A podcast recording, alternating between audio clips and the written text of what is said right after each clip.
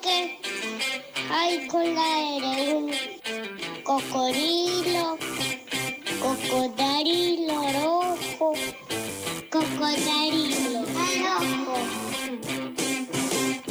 Algo a comer.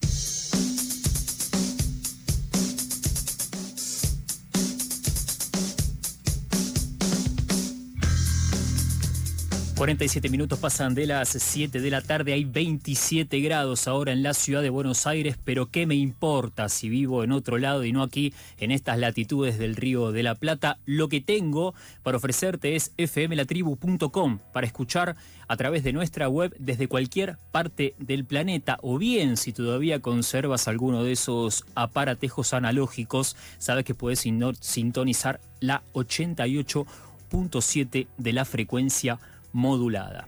Uno de los personajes de la semana, eh, a quien solo le faltó subirse al escenario a cantar Fantasma de Canterville con este, una serie de artistas que hacían lo que podían con la obra de Charlie García, fue Roberto Feletti, el flamante secretario de Comercio Interior, quien tiene una cruzada épica, acaso, para controlar los precios, como si acaso dependiese solo de él. Pero estas son algunas apreciaciones de un Lego, como soy yo. Me interesa conversar esto con sabedores y sabedoras, lo que tenemos a mano, porque lo hemos elegido y así lo esperamos los lunes cada 15 días, es a Matías Wasserman, que es economista integrante del Observatorio de Coyuntura Económica y Políticas Públicas. Mati, ¿cómo estás? Buenas noches, acá Mati.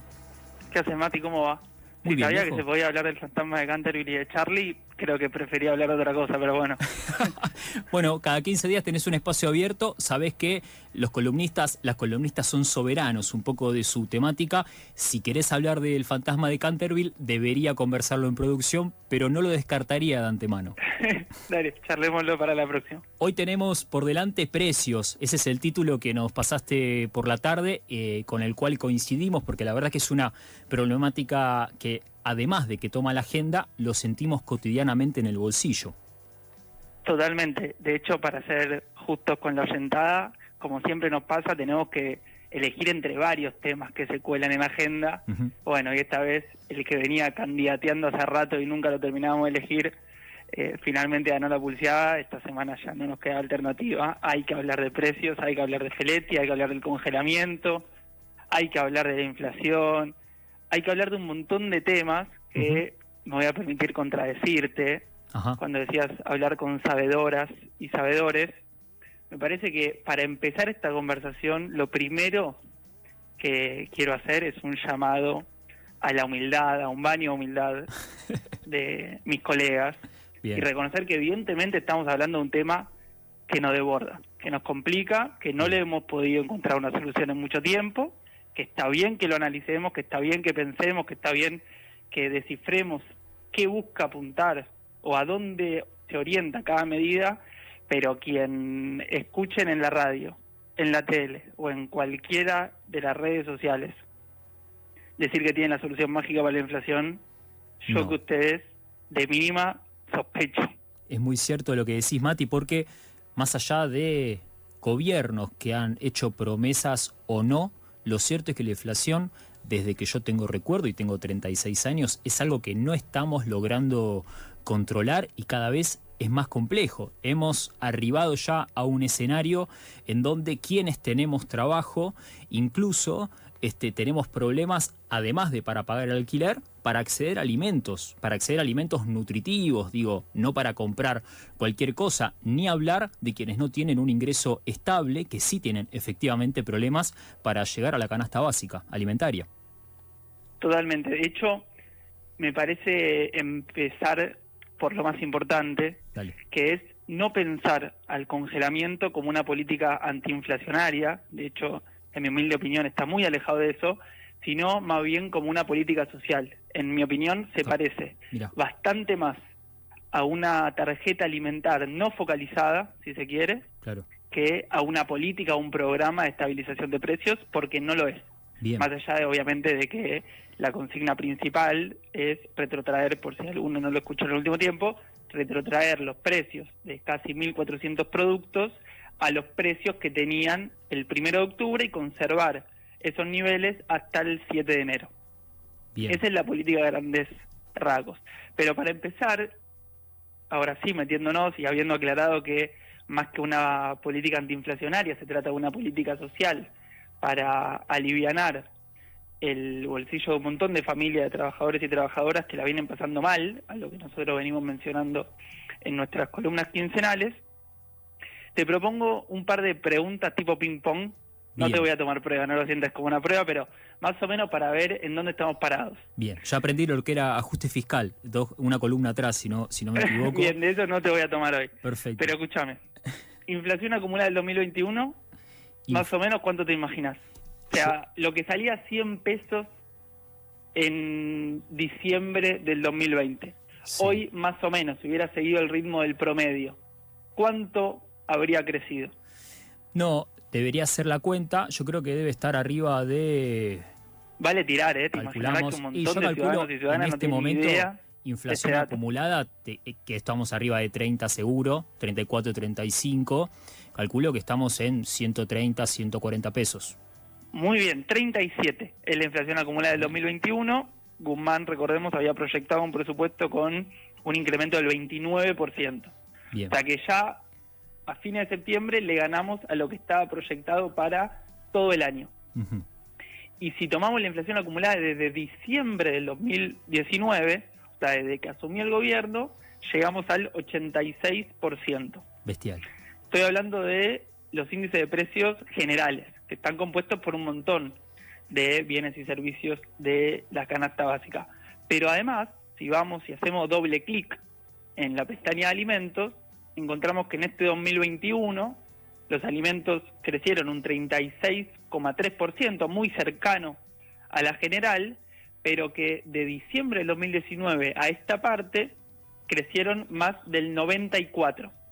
No se preocupen si no retuvieron todos los datos, lo importante es encontrar o entender que los alimentos del 2019 a esta parte aumentaron poco más que el promedio general de los precios de la economía.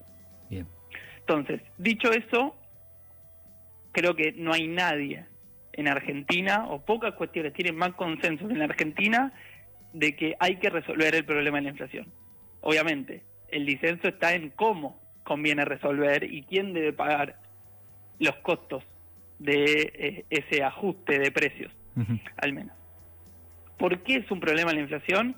Bueno, desde ya porque es difícil proyectar, difícil pensar cuál podría ser la rentabilidad de una inversión, porque nos pasa a todos que cuando tenemos peso en el bolsillo, ante la amenaza de que esos pesos pierdan su valor, muchos quienes pueden eligen dolarizarse, porque la inflación de hoy repercute con su inercia en la inflación de mañana, o sea, por múltiples motivos importa resolver la inflación, pero sobre todo importa resolver la inflación en la medida, como se verifica hasta ahora, que los salarios no acompañan el ritmo de crecimiento de los precios, lo cual significa que las familias en su conjunto, a nivel agregado, pueden consumir mucho menos de lo que consumen, de lo que consumían el mes anterior y el pasado y así sucesivamente. Con lo cual, digo, hay un montón de problemas que nos exigen resolver la inflación, pero el más preocupante, el más acuciante es la pérdida de poder adquisitivo del salario, ¿no? Si los salarios crecieran al mismo ritmo de la inflación, bueno, quizás otra sería la historia.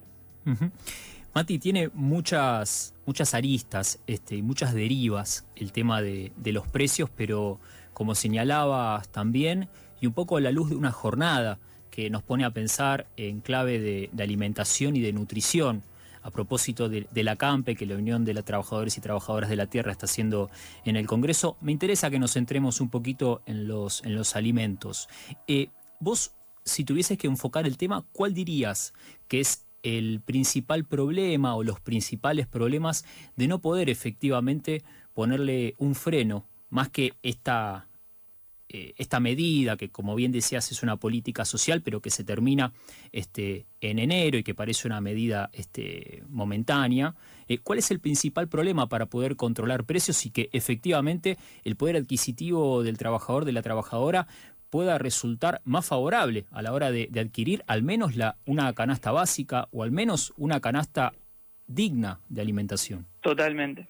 totalmente. Es muy tentador caer en explicaciones monocausales de decir, bueno, por ejemplo esto, si congelamos precios se resuelve la inflación, si congelamos precios en alimentos se resuelve la inflación. Mm.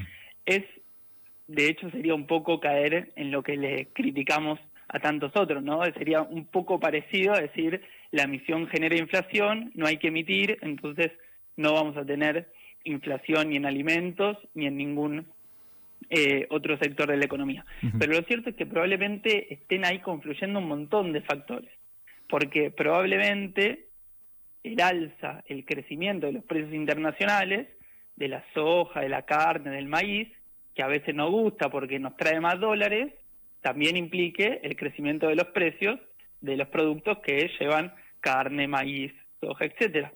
Lo mismo con el crecimiento, el incremento en los precios de los insumos. Aumenta el petróleo, aumenta el vidrio, aumentan los plásticos, bueno, probablemente eso repercuta en todos los precios que contienen esos insumos.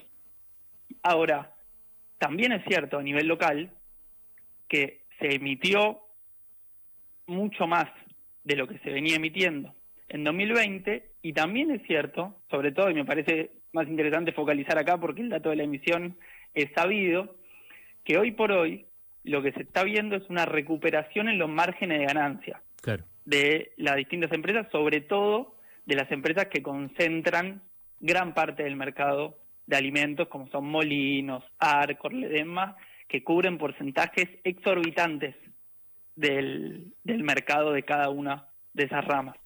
Eh, exorbitantes. O sea, cualquier defensor de la libre competencia y de la escuela neoclásica debería indignarse por la el poder de mercado, por el abuso de posición dominante con el que cuentan eh, estas empresas. Lo cual no quita que obviamente hay un montón de otros factores en juego, las tarifas de los servicios públicos, el tipo de cambio, el precio de los insumos básicos, los salarios, la tasa de interés, hay un montón de cosas jugando.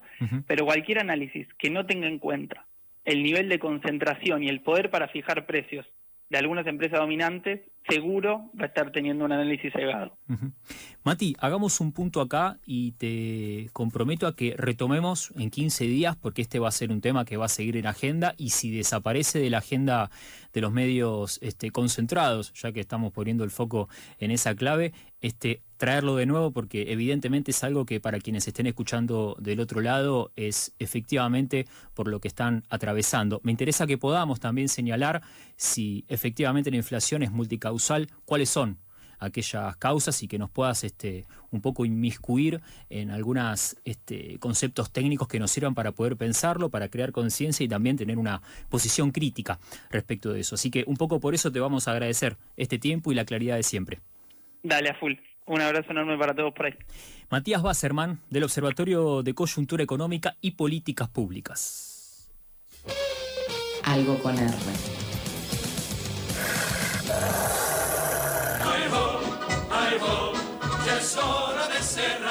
Un minuto nos queda para cerrar este programa. Ya están las compañeras de Carnaval de Radio para darle continuidad a la programación del 88.7, pero yo no me voy a despedir sin antes agradecerle a Ceci García que estuvo en la botonera de este programa, Estela Nessi en la coordinación de aire. Mi nombre es Mati Castro y será hasta mañana para una nueva emisión de esto que hemos dado en llamar Algo con R. Que se mejoren. Chau. Hay algo que no se puede nombrar con R, algo con R. FM 88.7 respecto a cómo hay una plusvalía en la naturaleza, también cómo hay una, una deuda con la naturaleza y definir mejor lo que es la naturaleza, porque no es lo puro, lo incontaminado que está ahí para que alguien lo, lo traduzca en contaminación, sino que ya desde, siempre es social la naturaleza. siempre es social. Para contar nuestra historia, nada mejor que cada uno cuente la suya. Somos Monsanto y hace 50 años que estamos en cada hectárea del país. 50 años de historias junto a vos. La tribu encendida. Comienzo de espacio publicitario.